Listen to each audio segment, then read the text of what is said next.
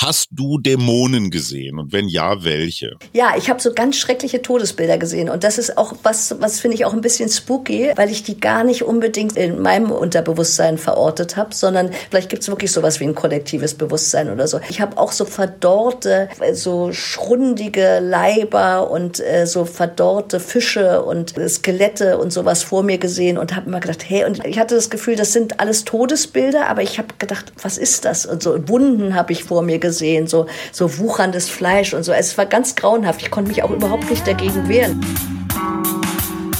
Herzlich willkommen zum Mutmach-Podcast von Funke mit Suse, Paul und Hajo Schumacher. Heute ist Mutmach Mittwoch mit prominenten Expertinnen und anderen klugen Leuten, die uns ein bisschen schlauer machen der Mutmach-Podcast auf iTunes, Spotify und überall, wo es Podcasts gibt. Gerne abonnieren, das ist für euch kostenlos, aber für uns ein Kompliment, das wirklich Mut macht. Und jetzt geht's los. Hallo, hallo, hallo, hier sind wir wieder, die Mutmacher und heute ist Mittwoch und Expertinnen-Tag. Lieber Schatz, wen haben wir denn heute?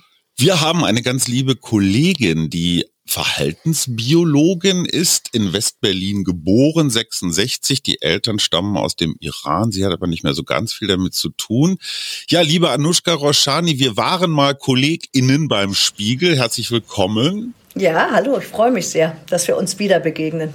Seit 20 Jahren hast du dich in Zürich ja verkrochen. Äh, müde von Deutschland? Nee, nee, der Job hat mich ursprünglich hierher gezogen in die Schweiz und ich habe auch gedacht, ich bleibe nur ein Jahr, aber dann sind 20 Jahre draus geworden, weil dann das Schicksal seinen Lauf nahm und ich meinen Mann kennenlernte und ein Kind bekam und so weiter und so fort. Alles nicht so wahnsinnig spannend, sozusagen das Übliche, aber ich bin ganz froh hier. Und das Besondere an der Schweiz ist, dass es dort einen relativ liberalen Umgang mit Substanzen gibt, die eigentlich auf so einer Liste mit einem Totenkopf stehen. Und du hast etwas, ja, für Journalistinnen ganz Normales und Naheliegendes gemacht. Du hast mal was ausprobiert. Du bist auf einen Trip gegangen.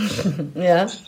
mit LSD. Allerdings nicht so hippie-mäßig, so in, ich sag mal so asiatisch-indisch anmutendem Flatter äh, drumherum, sondern du lagst in einem Krankenhauszimmer. Also ich habe tatsächlich als Journalistin begonnen, äh, das Thema der Forschungsrenaissance von psychedelischen Substanzen zu recherchieren und habe natürlich immer so ein bisschen im Hinterkopf gehabt, ah, dann versuche ich auch mal einmal LSD einzuwerfen. Aber das war alles irgendwie sehr naiv gedacht, weil ich mir gar nicht klar war, sozusagen, wie hoch verboten das Zeug Zeug natürlich ist. Und dann erst, als ich mit einem der hier führenden Forscher, Professor Matthias Lichti, sprach am Universitätsspital Basel, also im Zuge der journalistischen Recherche, von ihm wissen wollte, wie ist der Forschungsstand zu LSD und was macht ihr da alles, bot er mir an, ähm, ja, Sie können ja als Probandin mitmachen, als gesunde Probandin bei einer unserer Studien, wenn Sie unbedingt einmal LSD nehmen wollen. Und dann fand ich mich irgendwie relativ kurze Zeit danach in einem Krankenhausbett im Universitätsspital Basel wieder. Und da bin ich dann immer für jeden Trip 26 Stunden habe ich im Bett gelegen und alles auf mich einwirken lassen, an Eindrücken. Und daraus ist ja ein Buch entstanden, das heißt so schön Gleisen. Ja, ist gerade erschienen und ich habe darin gelesen und ich fand ziemlich gut, dass du ja auch die ganze LSD-Geschichte aufrollst von Albert Hofmann, seinem, dem Mutterkorn und seinen Experimenten bis eben heute rollst du das ja alles auf und hast auch mit verschiedenen Psychologen, Psychiatern, Menschen, die sich damit auskennen, gesprochen. Jetzt habe ich mich gefragt bei dem Wort Gleisen, ja, warum denn Gleisen? Ist das für dich so das Licht am Ende des Tunnels oder die Netzwerk? ja, ich finde, Gleisen ist so ein Wort, das sehr doppeldeutig besetzt ist. Gleißendes Licht ist, finde ich, ein sehr grelles Licht, das auch schmerzt in den Augen. Und gleichzeitig ist es aber auch ein beeindruckend helles Licht, das auch was sehr Schönes hat. Und diese ganze Ambivalenz dieser LSD-Erfahrung, finde ich, spiegelt sich in diesem Wort Gleißen sehr stark wieder. Und ich habe zu meiner kleinen Enttäuschung habe ich überhaupt keine Halluzination gehabt. Also ganz viele sozusagen eher jüngere. Inzwischen weiß ich, dass das bei älteren Gehirnen offenbar weniger der Fall ist, dass man irgendwie diese typisch psychedelischen Muster und Blitze und so weiter sieht, wenn man LSD LSD genommen hat. Das hatte ich nämlich gar nicht wirklich. Also ich hatte so ein bisschen komische Verfremdung von Gesichtern von meiner Betreuerin, die die ganze Zeit bei mir im Zimmer war während der Trips. Aber sonst habe ich jetzt visuell jetzt nicht so wahnsinnig viel äh, erlebt. Aber ich habe tatsächlich so ein sehr helles Licht, so eine Blutspirale hatte ich das Gefühl. Der habe ich mich befunden. Und äh, für mich ist das alles eben sehr mit Licht verknüpft gewesen, die Erfahrung. Und deshalb fand ich Gleisen passend und eben gerade in der ambivalenten Bedeutung als schönes Licht und auch als Licht, das einen überwältigt. Weil das wird ja auch in der Fachliteratur werden diese Trips auch immer wieder als Überwältigungserlebnisse beschrieben. Und das deckt sich sehr mit meiner Erfahrung. Jetzt schreibst du ja auch, vor meiner Reise kam ich mir wie ein intakter Mensch vor, mhm. als eine Person mit einigen wenigen statistisch, aber nicht signifikanten Verschleißerscheinungen des Kapitalismus. Das, ein bisschen kompliziert. Das, das möchte ich auch gerne einmal verstehen. Wo ist da der Kapitalismus? Ja, es ist ja alles eine Frage. Das ist ein großer Prozess, der mit Autosuggestion zu tun hat und all die Reflexionen über diese Trips. Das hat ja wahrscheinlich viel mit mir zu tun, aber auch nicht nur mit mir, sondern eben auch wirklich mit der Substanz. Das weiß ich alles nicht, ob man das schon so auseinanderklamüsern kann, wirklich im Einzelnen. Ich habe einfach wirklich in den letzten drei Jahren, seit meinem letzten großen Trip, wirklich extrem viel darüber nachgedacht, eigentlich täglich. Und deshalb habe ich auch mich entschieden, ein Buch drüber zu machen, weil ich für mich das nochmal fassen wollte mit Worten. Und insofern Verschleißerscheinung des Kapitalismus, weil ich wirklich das Gefühl habe, dass ich extrem ein Kind dieser Leistungsgeneration bin. Also ich habe das Gefühl, dass man mir schon ein Pflichtbewusstsein eingeimpft hat und das ist lustig deshalb. Am Anfang habt ihr gesagt, dass meine Eltern Iraner sind. Das stimmt so nicht ganz. Also mein Vater war Iraner und meine Mutter ist Deutsche. Und aber trotzdem, die Iraner haben auch das, was wir eigentlich preußisches Pflichtbewusstsein nennen. Und meine Mutter als Berlinerin hat mir dann vielleicht auch nochmal preußisches Pflichtbewusstsein mit eingeimpft. Und ich habe das Gefühl gehabt, wirklich vor meinen Trips, dass ich eigentlich immer bestens funktioniert habe und bestens funktionieren wollte auch. Also dann spätestens, als ich noch auch eine, eine Tochter bekam, hatte ich das Gefühl, meine Tage sind so durchgetaktet, damit ich mein ganzes Programm bewältige. Aber dann, wenn ich eigentlich mich nur auf die Couch legen könnte und Chips in mich rein ja, stopfen könnte, habe ich immer noch überlegt, irgendwie eben, ob ich noch was mit Yoga versuche oder ob ich noch eine Fremdsprache lerne und so. Und das sozusagen ist alles von mir abgefallen. Also, dass ich dieses, dieses durchgetaktete und immer den Termin hinterherrennen zu müssen, damit ich für alle um mich herum und auch mich inklusive gut funktioniere, das, da habe ich schon das Gefühl, dass der Kapitalismus da ein bisschen seine Kinder frisst, weil ich bin da, glaube ich, nicht ganz alleine mit diesem, mit diesem Gefühl ständiger Erschöpfung und Überforderung.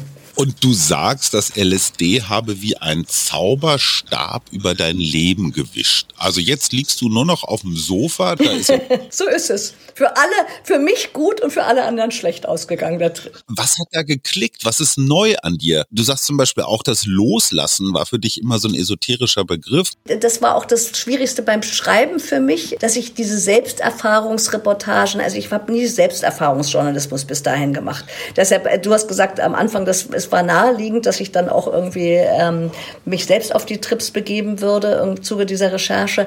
Aber eigentlich war es das nicht für mich. Also da kam meine persönliche Neugier dann das erste Mal so durchgeschlagen, dass ich eben auch alle Ängste und alles überwunden habe und auch mein Selbstverständnis als Journalistin irgendwie ein bisschen erweitert habe darum. Und ich, ja, ich, ich kam mir eigentlich viel intakter und gesünder vor, glaube ich, oder sagen wir viel stabiler und war dann einfach so überwältigt davon, sozusagen mit welcher Wucht Wucht das alles auf mich eingeprasselt ist. Und deshalb würde ich nicht sagen, ich bin jetzt ein komplett neuer Mensch, aber ich gucke schon sehr, sehr anders auf die Welt und auf sowohl auf die kleine Welt um mich herum als auch auf die größere Welt. Und das schließt auch sowas wie Natur ein. Ich, ich wusste schon irgendwie, dass eben eine toskanische Landschaft, was ich schreibe, irgendwie äh, besonders schön ist und habe das auch genossen und so. Aber ich habe es nicht so tief empfunden, wie ich es jetzt oft empfinde. Also ich freue mich jetzt ganz anders manchmal an dem Morgenhimmel oder so, wenn ich aus dem Fenster gucke. Also es ist eher so dieses kleine, da kommen wir dann wieder so dahin, meine, meine Angst sozusagen, dass ich in so esoterischen Kitschbeschreibungen äh, abrutsche irgendwie beim Schreiben über die Trips. Ich, ich habe das Gefühl, es ist natürlich, vieles ist ja mit Worten auch nicht so zu erfassen. Und man, man, man schrammt dann ja schnell mal am Kitsch oder an irgendwelchen abgedroschenen Formulierungen entlang. Und, und jetzt ist aber meine Empfindung so viel tiefer. Und ich würde ja mal sagen, Kitsch heißt irgendwie, dass man nicht tief empfindet, sondern dass man es nur vorgibt. Jetzt versuche ich sozusagen noch stärker die tiefe Empfindung, die ich während der Trips sozusagen geschenkt bekommen habe, in eine Sprache Sprache zu übersetzen. Und das ist ja nicht ganz leicht, auch wenn es natürlich X-Trip-Berichte gibt und von Huxley und, und, und. Bewegt mich ja durchaus da in einer gewissen Tradition. Aber man muss es natürlich für sich selbst äh, rauskriegen, wie man das in Worten fassbar macht, auch für, für andere. Aber ich habe es erstmal natürlich versucht, für mich nochmal nachzuvollziehen. Insofern bin ich auf eine Art dann doch nochmal auf den Trip gegangen. Aber jetzt mit dem, mit dem Ziel, das äh, ja in Form zu binden. Wir sollten bei deinen Vorgängern auf gar keinen Fall Ernst Jünger vergessen, den man ja nur so als eiskalten Stahlgewitter Heini kennt. Der hat sich ja in einem seiner späteren Bücher auch so im Dreiteiler immer an den Schreibtisch gesetzt und alle möglichen Drogen ausprobiert. Also du stehst da durchaus in einer, äh, ich sag mal, edlen Tradition. Er ist ja sogar noch mit Albert Hofmann, dem Erfinder des LSD, äh, auf die Trips zusammengegangen. Ne? Also es, die haben das in, wirklich in einem Zimmer gemacht. Du beschreibst deine Erfahrung als grandioses, bis heute anhaltendes Wohlbefinden oder aber, anderes Zitat, eine euphorische Gelassenheit, äh, die so deinem bisherigen Erledigungszwang völlig entgegensteht. Mhm. Wir wünschen uns alle euphorische Gelassenheit. Würde jeder sofort nehmen. Ich glaube, den Erledigungszwang kennen auch nicht so wenige. Wir wollen alle wissen, wie ist Frau Roschani da hingekommen? Das würden wir auch gerne machen. Also was ist da passiert? Das versucht die Wissenschaft natürlich gerade rauszufinden. Also man weiß es natürlich noch nicht ganz genau. Also was die Forschenden mir erzählt haben, ist, äh, dass wahrscheinlich ist die Erfahrung selbst in Kombination mit der tatsächlich mit äh, der Ausbildung von neuen Synapsen, also mit der Neuverschaltung des Gehirns durch die Trips in dem Zusammenspiel dafür verantwortlich, dass man irgendwie sowas im besten Fall wie euphorische Gelassenheit bekommt. Ich kann dir natürlich das nicht sagen. Bei mir ist es wirklich so, also ich habe versucht immer für mich runterzubrechen, was ist sozusagen das Bahnbrechende gewesen bei diesen Trips später. Und ich glaube, dass für mich war das dieses, diese komplette Orientierungslosigkeit während der Trips, die auch was Beängstigendes hatte. Und das kam dadurch, dass ich kein Zeitgefühl mehr hatte. Also ich war in der absoluten Zeitlosigkeit während dieser 26 Stunden. Also nicht ganz, aber 16 Stunden mindestens. Und ich konnte nicht mehr sagen, irgendwie, was ist jetzt Zukunft, was ist Vergangenheit, was ist Gegenwart. Ich war eben nur in der Gegenwart. Ich war nur in dem Moment des Erlebens. Ich hatte Bilder, die aus meiner Erinnerung aufstiegen, aber ich habe sie als Momentaufnahme wirklich wahrgenommen. Also mein Gefühl war, dass, dass sozusagen diese Erinnerung eben ein, ein zweites Erleben bedeutet, also ein Gegenwartserleben. Und ich glaube, das hat mich sozusagen so rauskatapultiert aus diesem Konstrukt Zeit, mit dem ich natürlich bis dahin immer auch zwischendurch gehadert habe. Also eben, dass ich was schaffen musste in der nächsten Stunde oder dass ich eben den, den Zug erreichen musste um 15 Uhr und so. Und plötzlich hatte ich das Gefühl, nee, Zeit ist ja nur ein Konstrukt in deinem Gehirn. Also das gibt's gar nicht. Das ist, das ist auch so lustig, weil jeder Gedanke kommt als Gefühl daher. Also so habe ich das empfunden. Und jedes Gefühl als Gedanke. Also ist, auch das war nicht mehr trennbar für mich. Bei diesem einen, dieser hohen Dosierung, die ich bekommen habe, hatte ich das Gefühl, die Ewigkeit. Ich bin in der Ewigkeit jetzt gerade und es ist immer zehn nach zwei. Wenn ich auf die Krankenhausuhr da geguckt habe in meinem Zimmer, dann war es immer zehn nach zwei und ich konnte mir einerseits ganz rational äh, zusammenrechnen, okay, jetzt hast du es vor vier Stunden ungefähr bekommen und sie haben mir gesagt, irgendwie der Zenit, äh, der Wirkungszenit ist nach ungefähr drei Stunden, zweieinhalb, drei Stunden. Also äh, werde ich jetzt wahrscheinlich langsam wieder runterkommen. Also das wusste ich alles noch. All dieses Wissen, das ich während der Recherche über LSD gesammelt habe, war für mich noch abrufbar. Und trotzdem sozusagen hat, das, hat sich das nicht mehr mit meinem Gefühl gedeckt in dem Moment, sondern ich hatte das Gefühl, das ist jetzt Ewigkeit. Und deshalb ist es egal, sozusagen. Du musst jetzt nicht da. Wenn du dann raus bist aus diesem Krankenhauszimmer, dann ist es völlig egal, ob du dein Flugzeug schaffst oder so oder ob du dann das nächste nimmst. Kostet im schlimmsten Fall nur Geld. Für mich hört sich das an wie eine gute Meditations- oder Achtsamkeitspraxis. Also ganz entspannt im Hier und Jetzt im wahrsten Sinne des Wortes und verbunden mit dir. Und dann spielt eben Zeit und all diese ganzen Außenreize und diese Außenwelt eben auch gar keine Rolle mehr, weil du ja gerade im Krankenhaus liegst. Genau, es ist wie ein Crashkurs, glaube ich, in Achtsamkeit.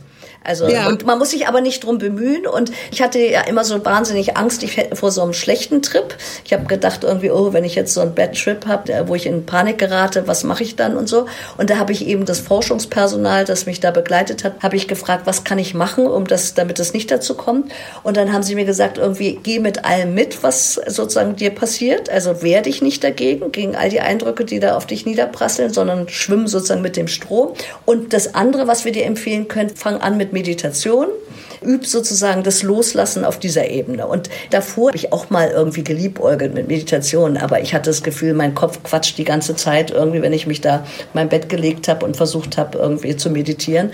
Und das ist mir nie gelungen. Und jetzt eben dann habe ich es da eigentlich mehr aus Angst, dass, dass mir sonst irgendwas Schlimmes da passiert während der Trips ausprobiert. Und auch das mache ich jetzt bis heute irgendwie jeden Morgen 20 Minuten. Und, und da finde ich das auch tatsächlich, was du sagst, bisschen wieder. Also die, so, das ist wie ein Déjà-vu meiner Trips im Kleinen und nur nicht so heftig. Ja, und die Akzeptanz ist eben halt auch so, das sagt man ja bei allem Möglichen, auch bei negativen Gefühlen, dass man sie einfach aushält und irgendwann hören sie dann auf, in die Akzeptanz gehen. Aber was hat das mit deinem Ich gemacht, also mit dieser vorherigen Anushka? Was für mich sehr erhellend war tatsächlich, ich kam mir gar nicht ängstlich vor vorher. Und jetzt sozusagen im Kontrast nach den Trips merke ich erst sozusagen, mit wie viel so kleinen Ängsten ich durchs Leben gerannt bin. Also eben Angst, bestimmten Bereichen nicht zu genügen Genügen. Und ich hatte das Gefühl, es kommt gar nicht auf mich an. Das war das andere. Also ich habe einmal diese extreme Zeitlosigkeit empfunden durch LSD und das andere war, dass diese Ambivalenz sich so widerspiegelte. Also ich hatte das Gefühl, es kommt gar nicht auf mich an. Es, hatte was ganz Unpersönliches. Ob ich auf der Welt bin oder nicht, ist eigentlich egal. Und gleichzeitig wusste ich natürlich immer, ich schwimme da durch mein ganz persönliches Unterbewusstsein gerade. Das sind so Ambivalenzen, die man so mit dem rationalen Verstand ja nicht auflösen kann. Aber in dem Fall war es gar keine Ambivalenz, die irgendwie was äh, Widersprüchliches hatte, sondern es stand auch so nebeneinander. Auch das habe ich völlig akzeptiert in dem Moment. Es hatte für mich was ganz Natürliches. Und deshalb, ich glaube, ich kann, weil du jetzt fragst, was es mit meinem Ich gemacht hat, ich kann Sachen besser jetzt zum Beispiel nebeneinander stehen lassen. Oder ich kann eben, ich stress mich nicht mehr irgendwie äh, mit bestimmten Sachen. Also wenn wir jetzt verabredet gewesen wären und ich hätte im Bus gestanden und der wäre nicht weitergekommen durch, durch einen Stau oder was weiß ich, dann hätte ich gesagt, ja, okay, dann fangen wir halt fünf Minuten später an zu telefonieren. Bestätigt dein Umfeld, deine Freunde, Partner, Kinder, Familie, wie auch immer, bestätigen die, dass du vielleicht gelassener geworden bist? Also kriegst du Feedback? Nach meinen Trips, da habe ich ja schon einmal in journalistischer Form darüber geschrieben, also nicht in Buchform, sondern erstmal in einem kürzeren Text. Und da wurde ich monatelang von meinem gesamten Freundes- und auch Bekanntenkreis irgendwie immer nur auf die Trips angesprochen. Also das Interesse war enorm. Und da war auch dann das ein oder andere Mal mein Mann dabei. Und einer von diesen, sozusagen, den ich da erzählen sollte von den Trips, ähm, fragte dann meinen Mann so, äh, findest du denn, äh, dass Anushka sich verändert hat? Und das war so ein paar paar Monate danach. Und dann sagte mein Mann, ja, auf jeden Fall, ganz stark.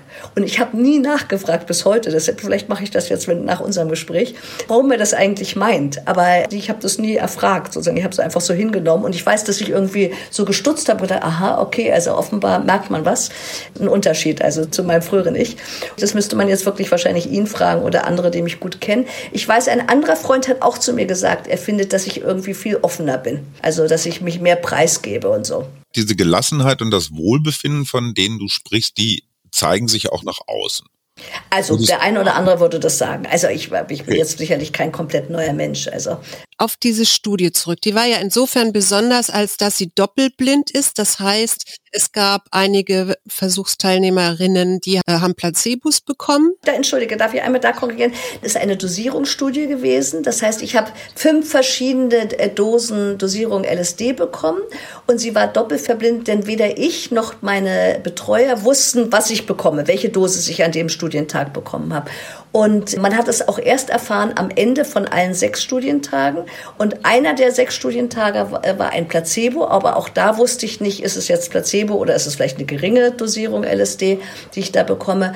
Und, aber wir haben alle, alle Probanden, alle gesunden Probandinnen und Probanden haben die gleichen Dosierungen bekommen und ein Placebo. Solche Studien werden ja gemacht im Moment, weil man gucken möchte, ob LSD oder auch Psilocybin Psilocybin, also in Pilzen, hilft bei Depressionen, vor allen Dingen bei Menschen, die therapieresistent sind, aber auch bei Angststörungen und Zwangsstörungen. Also so ein ganzes Spektrum wird da ja aufgerufen. Jetzt bist du eine gesunde Person. Was würdest du sagen? Oder was weißt du darüber? Hilft das? Ich habe natürlich wirklich mit vielen gesprochen, erstmal auf theoretischer Ebene und äh, die, die Forschungsresultate sind ja enorm vielversprechend. Also man hat ja schon mal ganz stark geforscht in den 40er, 50er und äh, Anfang der 60er Jahre mit LSD und Psilocybin und auch da hat man schon eigentlich bahnbrechende Ergebnisse gehabt, nämlich zum Beispiel, dass man das sehr erfolgreich gegen Alkoholismus und andere Suchterkrankungen eingesetzt hat und aber auch gegen Depression und, und, und. Und dann wurde durch Nix Nixons War on Drugs wurde ja die Forschung komplett unterbrochen für mehrere Jahrzehnte und in der Schweiz hat es dann als erstes sozusagen die Möglichkeit wieder gegeben, damit zu forschen und das auch sogar in therapeutischen, äh, psychiatrischen Setting auch an Patienten auszuprobieren. Und jetzt die neuesten Resultate sind auch wieder extrem hoffnungsvoll und gerade eben bei depressiven Menschen, dass man wirklich gesehen hat, jetzt bei, nach den ersten Studien, dass äh, zum Beispiel nur zwei Gaben von LSD die Menschen für bis zu einem halben Jahr ähm, komplett äh, symptomfrei gemacht haben von Depressionen. Und ich kann jetzt nur sagen, Hände weg auf jeden Fall von LSD in so einem privaten äh, Kontext. Also ich würde mich nie trauen, nach meinen Erfahrungen in irgendeinem Club so ein Blotterpapierchen zu lutschen.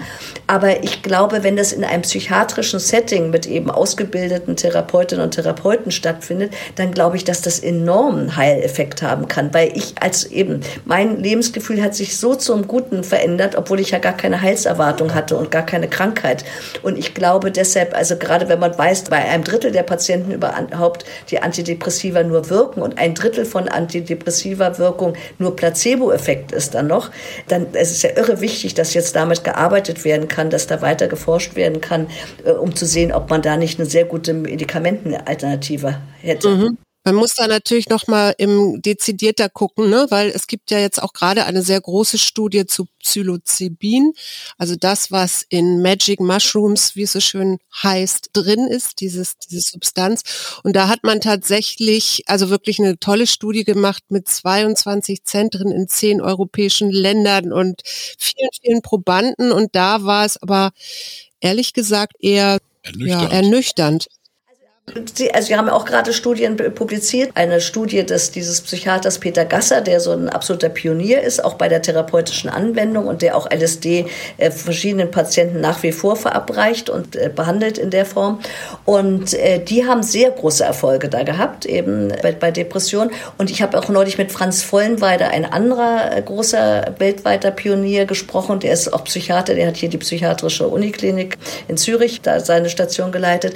Und der hat auch mit psychedelischen Substanzen eben enorme Erfahrungen, also eine der führenden Leute. Und die haben auch bei Depressiven jetzt Extreme. Aber gut, ich, ich weiß es nicht. Du wirst immer Studien finden, die besser sozusagen bessere Resultate vorweisen können als andere. Also gerade ganz frisch und ist halt eben auch äh, nicht LSD, muss man jetzt nochmal sagen, ne? sondern da geht es um diese Magic Mushrooms. Aber was denkst du, reicht das denn? Bin depressiv, ich gehe zu Herrn Gasser und bekomme da das LSD und oder braucht man noch was dazu, um das später mal wirklich therapeutisch zu nutzen? Nee, der ist Vorsitzender des Vereins psycholytischer Therapeuten. Psycholytische Therapie heißt, dass man wirklich also LSD ganz gezielt einsetzt, aber mit extrem viel Vorgesprächen, psychiatrischen Vorgesprächen und psych psychiatrischen Nachbereitungen sozusagen der einzelnen Trips. Also ich bin sicher und das war mein Erstaunen. Also ich habe das ja sozusagen alles so für mich integrieren müssen in meinen Alltag, diese Erfahrung der LSD-Trips. Und ich war erstaunt sozusagen, dass ich das leisten konnte. Aber wahrscheinlich war ich dann doch eben Gott sei Dank mehr oder weniger seelisch gesund bin. Also wenn man natürlich eine psychiatrische Erkrankung hat, dann ist man natürlich extrem darauf angewiesen, auf seine Therapeutin oder seinen Therapeuten und auf den Erfahrungsschatz, dass man das in seinen Alltag integriert, diese Erfahrung. Anders kann ich mir das gar nicht denken, dass es dann heil, sonst einen Heilerfolg hat. Also sonst kann es wahrscheinlich in noch eine größere Überforderung münden. Aber ich würde einfach so dafür plädieren, dass das jetzt möglich wird, dass man das also nicht ausprobieren kann im Sinne von Try and Error, sondern eben, dass erfahrene Leute, die damit schon seit langer Zeit Erfahrung haben, dass die wirklich jetzt eben LSD einsetzen können bei ihren Patienten und das nicht mehr so gesetzlich so reglementiert wird. Du hast ja deinen letzten Trip jetzt schon seit über zwei Jahren hinter dir. Kann man sagen, dass das immer noch wirkt oder hast du jetzt das Gefühl, ach, jetzt könnte ich aber eigentlich auch nochmal auch noch nachlegen? Also bist du drauf auf eine Art? nee, Es hat ja wirklich gar kein Suchtpotenzial. Also es macht wirklich nicht abhängig, weil man will es gar nicht danach machen. Also ich wollte immer abbrechen während der Studie, weil gar nicht, weil es irgendwie zwischendurch war es auch extrem selig machend und so, war wirklich auch schön, Schönes dabei. Aber es ist so gewaltig, also wirklich äh, schön wie im Schlechten. Und äh, deshalb hatte ich gar keine Lust, das zu wiederholen. Und ich habe es bis heute nicht. Ich habe tatsächlich das Gefühl, die ersten Monate, also ich würde sagen, das ganze erste Jahr war ich auf der Insel der Seligen. Also da hat mich gar nichts mehr tangiert. Es war alles wunderbar und eben, ich war mir so herrlich egal, ja, also das im Sinne, dass ich dieses Unpersönliche darüber gerettet habe in meinen Alltag, aber eben in so einer wunderschönen Gleichgültigkeit gegenüber Sachen, die es auch vielleicht wirklich nicht wert sind. Aber ich habe das Gefühl, dass es natürlich schon verblasst und deshalb versuche ich das immer im Grunde ein bisschen, deshalb Suse würde jetzt mir wahrscheinlich sagen können, ob das Aussicht auf Erfolg hat.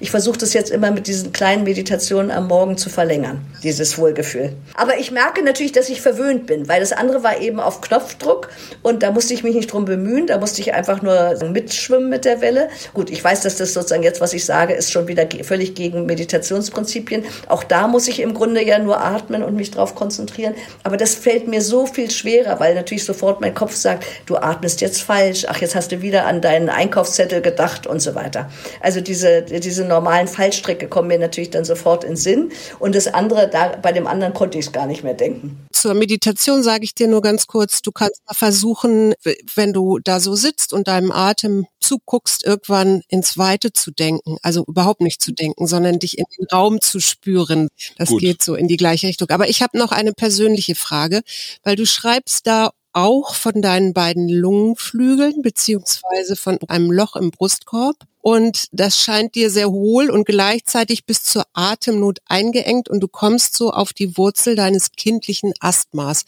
Wüsste ich natürlich gerne, ob sich das Asthma verändert hat ja, ich habe es nicht mehr gehabt. Ich war mir meiner vielen Ängste gar nicht bewusst. Aber ich habe dann, als ich mhm. das erste Mal nach diesen Trips auf der Skipiste stand, habe ich gemerkt, dass ich sonst immer mich so leicht verkrampft habe auf oben auf dem Berg und gedacht habe, oh, hoffentlich kommt es jetzt hier runter, sieht ganz schön steil aus und so.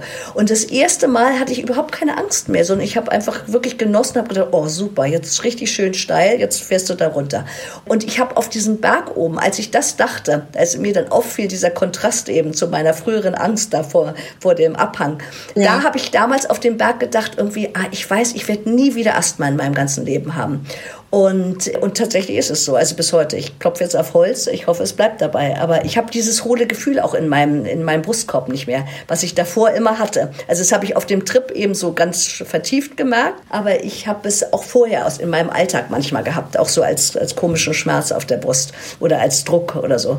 Und das eben mit meinem Asthma dann verknüpft. Und deshalb, deshalb ist auch immer mein Problem gewesen mit Meditation vorher. Dieses mich auf meinen Atem äh, zu konzentrieren, hat mir auch immer gleich Angst eingejagt, weil ich das immer mit irgendwie Atemnot erstmal verbunden habe. Und nach den Trips eben nicht mehr. Als sensationsgeiler Journalist brauche ich jetzt ein paar Details. Ich habe mal so ein bisschen rumgeguckt und rumgeforscht. Äh, was ja faszinierend ist, dass die Erlebnisse oder das, was immer da während des Trips passiert, bei ganz verschiedenen Menschen ganz ähnlich sind. Ne? Das ist auch so ein Rätsel, vor dem die Forschung steht. Wie kann das sein? Dass alle so in etwa in, in ähnlichen Sphären unterwegs sind. Hast du Dämonen gesehen und wenn ja, welche? Ich habe so ganz schreckliche Todesbilder gesehen und das ist auch was, was finde ich auch ein bisschen spooky, weil ich die gar nicht unbedingt sozusagen aus meinem äh, Unterbewusstsein verortet habe, sondern vielleicht wirklich in irgendwas, vielleicht gibt es wirklich sowas wie ein kollektives Bewusstsein oder so. Ich habe da neulich den Franz Vollenweider gefragt, weil eben auch in den Trip-Beschreibungen kommen ja viel so Wüstenlandschaften vor so, und ich habe auch so verdorrte, so schrundige Leiber und äh, so verdorrte Fische und Skelette und sowas vor mir gesehen und habe immer gedacht, hey, und mir war, ich, ich hatte das Gefühl, das sind alles Todesbilder, aber ich habe gedacht, was ist das? Und so Wunden habe ich vor mir gesehen, so, so wucherndes Fleisch und so. Es war ganz grauenhaft. Ich konnte mich auch überhaupt nicht dagegen wehren. Das war wirklich so, als ob ein Todesbild äh, das nächste jagt. Und da gibt's schon viel eben, so Kakteen und äh, eben so verdorrte Landschaften. Da gibt's viel Ähnlichkeiten mit Trippberichten in anderen. Da kann man natürlich auch sagen, vielleicht habe ich das vorher während meiner Recherche gelesen auch, obwohl ich habe Huxley und sowas hatte ich ja alles noch nicht gelesen. Also eigentlich kann es das nicht sein. Aber man weiß ja auch immer nicht sozusagen, ob das Wissen dann in dem Moment sozusagen durchschlägt. Das weiß ich nicht zu sagen. Ich habe dann immer gedacht, vielleicht ist mir so heiß, bin in so einer Glutspirale und dann habe ich gedacht, vielleicht ist einfach so ein Trockenheitsgefühl im Hals, produziert dann so ein Bild von Wüste. Aber ich weiß es nicht. Also wie gesagt, vielleicht ist auch unser Gehirn, entwirft diese Bilder unwillkürlich oder ist doch an körperliche Empfindung gekoppelt oder so. Ich kann es euch nicht sagen. Ich glaube, die Wissenschaft also stützt sich jetzt auch erstmal auf andere Sachen noch, bevor sie diese ganzen Ähnlichkeiten bei den Bildern äh, untersucht. Nächste Frage, hast du Gott gesehen? Nee, nun bin ich ja über, ich bin überhaupt nicht religiös erzogen und so und trotzdem, äh, das auch, ich musste ja immer die ganze Zeit, sozusagen, solange ich zumindest dazu noch in der Lage war, musste ich auch so äh, Papiere ausfüllen, ne? also die Unterlagen ausfüllen während der Trips irgendwie und da war auch eine Frage dann später, hattest du quasi religiöse Empfindung. Und ja, und ich hatte das insofern, also ich habe nicht Gott gesehen oder auch nicht an das, das Wort Gott gedacht oder so, aber ich hatte ganz stark das Gefühl, dass ich eins mit allem bin, die gesamte Welt beseelt ist und äh, dass allem sozusagen ein Atem inne wohnt. Ich habe den relativ kargen und eher traurig anzusehenden Baum vor meinem Krankenhausfenster, hatte ich das Gefühl, dass da ein Puls durch den Stamm geht und dass die Blätter atmen. Also ich habe sowas wie einen Atem gesehen, also insofern doch visuelle Halluzinationen. Und ich hatte das Gefühl, ja, alles in allem ist Leben. Also ich konnte sogar nachempfinden, sozusagen, dass ein Stein auch sowas wie eine Lebendigkeit hat. Und äh, das war natürlich ein Gedanke, der mir vorher nie gekommen ist und den ich auch mit rationalem Verstand auch wieder ein bisschen plemplem finde. Aber dieses Einsgefühl ist eben auch was, dass diese, äh, was diese Substanz offenbar hervorruft. Also in sehr häufigen, ja, in fast allen Fällen. Also, oder sagen wir, also das wird als mystische Erfahrung immer in der LSD-Literatur bezeichnet. Und das würde ich sagen, hatte ich eindeutig, weil ich eben auch bei dieser ganz hohen Dosierung, diese Ich-Auflösung, die auch typisch ist für hohe Dosierung, erlebt habe. Und da habe ich ich mich ja als Wasserfontäne gesehen und das klingt auch komplett gaga, aber ich habe während dieses Trips wirklich das Gefühl gehabt, ich bin diese Wasserfontäne. Und ich hatte aber trotzdem das Gefühl, ich habe keinen Körper mehr. Und das, das ist ja auch wie eine quasi religiöse Erfahrung, würde ich sagen, weil ich das Gefühl hatte, meine Identität ist mehr als mein Körper und irgendwas eben, es ist das Bewusstsein. Man kann ja auch heute nach wie vor nicht richtig sagen, was, ja, die Seele oder ich weiß es nicht. Also ich habe ja meinen Vater auch sterben sehen, mich auch sterben sehen, aber auch mein Vater. Und trotzdem blieb was. Also das ist die andere sozusagen auch vielleicht religiöse Einsicht gewesen, die ich meinte zu haben. Alles bleibt und alles geht. Also und auch das, dieser Widerspruch erschien mir nicht wie ein Widerspruch. Zwei voyeuristische Fragen habe ich noch. Du hast gerade schon über die eigene Todeserfahrung gesprochen. Hast du auch Vorfahren gesehen? Also bist du auf so eine Zeitreise zurück in die Vergangenheit gegangen? Nee, das habe ich nicht gehabt. Ich habe eben, ich wusste immer nicht so, ob diese, diese komischen Bilder, die so was, was Atavistisches hatten für mich, ob die irgendwie von irgendjemand anders übernommen sind. Das weiß ich nicht. Eben, was ich so meinte mit kollektivem Bewusstsein oder so. Vielleicht gibt es irgendwas dann, innerhalb einer Kultur. Nee, das hatte ich nicht. Da hatte zwischendurch das Gefühl, dass ich nicht mehr wusste, bin ich in den Erinnerungen meiner Mutter? Also sind es meine eigenen Erfahrungen? Die gerade jetzt so hochgespült werden? Also, oder sind es die Erinnerungen meiner Mutter, die sie mir mal erzählt hat und von denen ich jetzt glaube, dass ich sozusagen die gerade noch mal erlebe? Also, das war auch so ganz komisch. Das hängt aber wahrscheinlich mit dem Gefühl, also sowohl mit dem Gefühl der Zeitlosigkeit zusammen, das ich hatte, als auch mit diesem Gefühl, dass es einerseits was ganz Persönliches hatte und gleichzeitig hat es was ganz Unpersönliches. Also, dass die Bilder mich nicht gemeint haben. Letzte Frage dazu. Es gibt auch so Berichte, dass Probanden sich oder, oder Menschen die unterwegs sind auf so einem Trip, sich selbst beim Denken, Fühlen zugucken. Mhm, das hatte ich stark. Und wie fandst du dich so von außen betrachtet? Na, es ist, ich hatte schon das Gefühl, dass ich mich von außen betrachte. Gleichzeitig war ich aber auch komplett bei mir. Also auch das wieder so eine komische Ambivalenz. Und das, was ich vorhin meinte, ist eben jeder Gedanke kam als Gefühl äh, daher und gleichzeitig jedes Gefühl als Gedanke. Also ich hatte immer das Gefühl, ich habe extreme Einsichten, extreme Erkenntnisse aber es, es, es kam so als tiefe Wahrheit daher, ja. Und ich habe das nicht in Frage gestellt mit meiner Rationalität irgendwie, dass ich gesagt habe, irgendwie ist das jetzt wahr oder so. Weil ich hatte das Gefühl, irgendwie alles ist wahr und aber auch nicht wahr.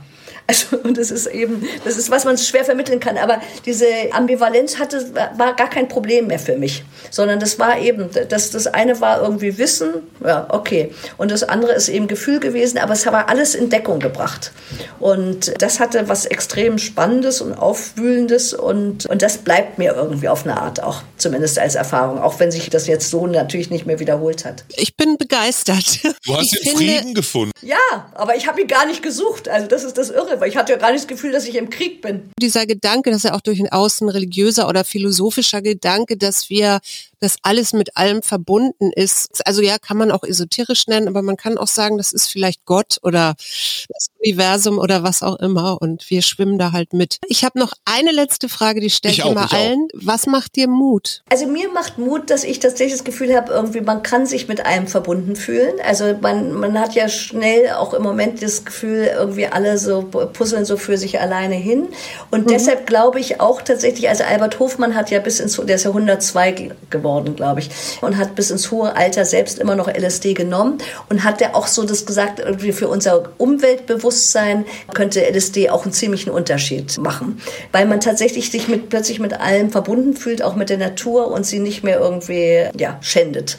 Und ich glaube, äh, sozusagen jetzt nach meiner Erfahrung, ja, also es gibt durchaus Wege, dass man wieder andocken kann an die Welt, egal ob man depressiv ist oder irgendwie einfach nur erschöpft ist von seinem Alltag. Man kann irgendwie zurückfinden in dieses Gefühl der Verbundenheit mit allem, auch mit seinen Mitmenschen. Ja, man kann einfach bestimmte Sachen auch stehen lassen und muss auch vielleicht nicht immer einen Konsens finden. Darum ist man ja hier in der Schweiz immer sehr bemüht. Aber mhm. braucht es vielleicht gar nicht, ist vielleicht auch unnötig. Also dieses Gefühl, dass, dass man sich für bestimmte Sachen auch vielleicht gar nicht so abstrampeln muss. Bestimmte Sachen, ja, werden sich vielleicht auch natürlich ergeben und so. Das ist auch stärker geworden bei mir. Und gleichzeitig habe ich das Gefühl eben, ja, ich bin Teil von einem Großen. Universum. Und mal sehen, wie es weitergeht. Wir kommen jetzt noch mal ganz zum Anfang zurück. Vorher, vor deinem Trip, bist du wie geduckt und gehetzt durch deinen Alltag marschiert. Man denkt sich ja, guck mal an, was die gute Frau Roschani da erlebt hat. Das würde vielleicht einem Wladimir Putin, einem einem Christian Lindner, Robert Habeck, vielleicht auch Managern vielleicht sogar Journalisten und Journalistinnen ganz gut tun, so eine Erfahrung. Also würdest du vielleicht beim nächsten Koalitionsgipfel vielleicht ein bisschen LSD in den Tee mischen, wenn du die Möglichkeit hättest? Es klingt ja erstmal ein bisschen verrückt, aber das ist ja tatsächlich eine alte Idee. Ne? Also als sie ja. aufkamen und so, hat ja auch der KGB und solche, die haben ja alle irgendwie sich überlegt, ob sie es ins Trinkwasser mischen, ne? um politisch äh, zu manipulieren. Aber ich glaube tatsächlich irgendwie, wenn jetzt zum Beispiel einer von denen irgendwie irgendwie unter der ärztlichen Anleitung von Psychiater Peter Gasser aus Solothurn das machen würde, dann würde ich sagen, könnte die, unsere Welt auch durchaus eine bessere werden durch den persönlichen Trip von Herrn Putin. Aber man muss nicht unbedingt Diktator sein, ne? Also ich glaube tatsächlich, also das ist ja auch so von so ein paar Forscherinnen und Forschern ist das, glaube ich, auch eine natürlich fernere Hoffnung. Die wollen jetzt erstmal irgendwie, dass das als Medikament zugelassen wird und sie damit eben die Anwendungsbandbreite irgendwie weiter erforschen können. Aber ich glaube, der eine oder andere ist auch darunter, der sagt irgendwie, es wäre schön, wenn es auch zur Selbsterkenntnis irgendwann mal genutzt werden könnte für jeden, der Interesse hat. Und ich glaube, also jetzt nur eben aufgrund meiner Persönlichkeit, ich bin schon ein bisschen, äh, habe ich was über mich gelernt, durchaus. Und, und ich kann dann sogar ein paar von den Einsichten, die ich glaube zu haben, irgendwie so umsetzen, dass ich damit besser leben kann als vorher. Das Buch heißt Gleisen. Die Autorin heißt Anushka Roshani. Wir verlosen das Exemplar, was uns der Verlag Kein und Aber netterweise geschickt hat. Liebe Anushka, Cannabis wird jetzt gerade frei freigegeben. Karl Lauterbach, der Gesundheitsminister, kümmert sich drum. Gibt es irgendwelche Erkenntnisse, wann LSD, Psilocybin therapeutisch legal eingesetzt werden wird? Also in Deutschland und so. Es gibt äh, amerikanische Startups, die ziemlich weit sind und der LSD-Medikamentenzulassung. Die haben auch äh, eben Studienergebnisse hier aus der Schweiz lizenziert und so. Also ich habe jetzt noch mal gehört von einem der äh, Forscherinnen, unter Umständen ist es in fünf Jahren wirklich als Medikament auf dem Markt. Wird wahrscheinlich dann so sein wie sonst auch bei LSD. Also wenn die Schweiz zum Beispiel Beispiel jetzt voranginge und das als Medikament für die Schweiz zuließe, dann wird wahrscheinlich Deutschland, USA und so weiter relativ schnell nachziehen. Aber das weiß ich nicht, dafür bin ich zu sehr Laie. Ganz herzlichen Dank, lieber Anushka. Das äh, war ein mutmachender Trip mit dir. Hast du schon eine nächste Droge, die du ausprobieren willst, so auf dem Zettel? Nee, ich bin ja wirklich eigentlich gar nicht drogenaffin. Ich trinke ja nicht mal Alkohol und so. Deshalb wundert sich so mancher noch in meinem Bekanntenkreis, dass ich ausgerechnet aufs, auf, auf den Trip gegangen bin. Und ich wundere mich auch immer noch ein bisschen drüber. Aber ich bin heilfroh, dass ich es gemacht habe. Vielen, vielen Dank. Ich bin auch ganz froh, dass ich eine Erfahrung mehr habe, sozusagen, wenn auch nicht persönlich. Ich wünsche dir alles, alles Gute und dass das Buch gut einschlägt und äh, ja, vielleicht bis zum nächsten Mal. Bis zum nächsten Trip. Ja, danke. Tschüss. Okay, tschüss. Ciao. Tschüss. Das war der Mutmach-Podcast von Funke. Jeden Montag, Mittwoch, Freitag ganz frisch. Unterstützt uns bei steady.fm, folgt uns auf Instagram oder hinterlasst gerne eine nette Bewertung. Wir hören uns.